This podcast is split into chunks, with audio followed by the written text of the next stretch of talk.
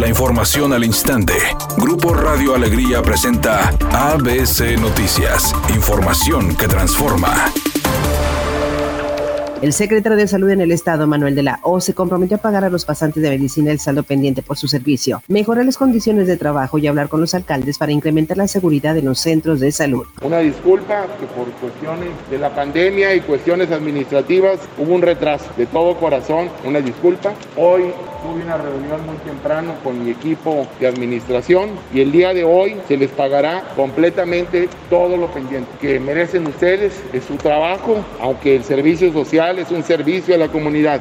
Quiero que estén tranquilos, al contrario, ahijadas y ahijados. Gracias por ayudarme a resolver este problema de salud tan serio. No hay ninguna repercusión. Sé que ahorita no están en sus centros de salud porque vinieron para acá, pero no importa. Hay gente ahí y a partir de las 8 de la noche se empezarán a hacer los pagos. A partir de las 8. Y a lo mejor ya el día de mañana ya se liberan prácticamente todos.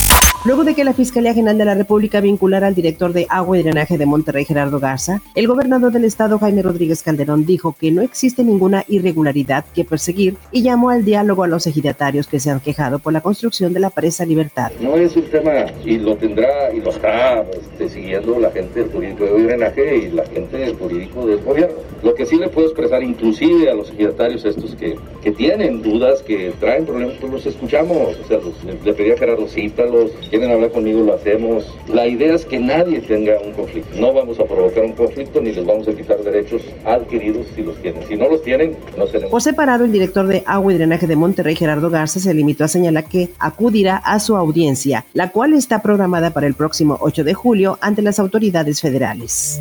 Ante el aumento de contagios de coronavirus y el incremento de hospitalizaciones, sobre todo de personas menores de 50 años, el gobierno de la Ciudad de México determinó que la capital del país permanecerá en semáforo epidemiológico amarillo durante las próximas dos semanas. Los ingresos hospitalarios diarios son alrededor de 80 y las defunciones 17. Incluso la Secretaría de Salud del gobierno federal confirmó que los casos positivos siguen creciendo, principalmente entre los grupos de 19 a 49 años de edad.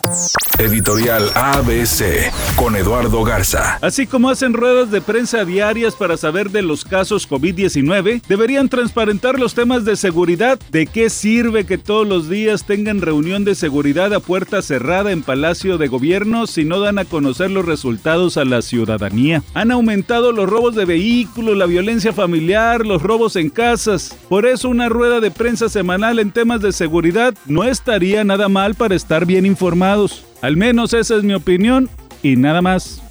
La actriz y comediante Michelle Rodríguez, famosa por participar en la serie 40 y 20 y en Me Caigo de Risa, dijo a través de su cuenta de Instagram que hace unos días dio positivo a COVID. Lo que hay que subrayar es que ella dijo que justo semanas anteriores se había vacunado, con alguna vacuna de las que solo se requiere una dosis. Sin embargo, al parecer eso no fue suficiente porque hoy ha sido víctima del virus. Afortunadamente, su salud se encuentra bien.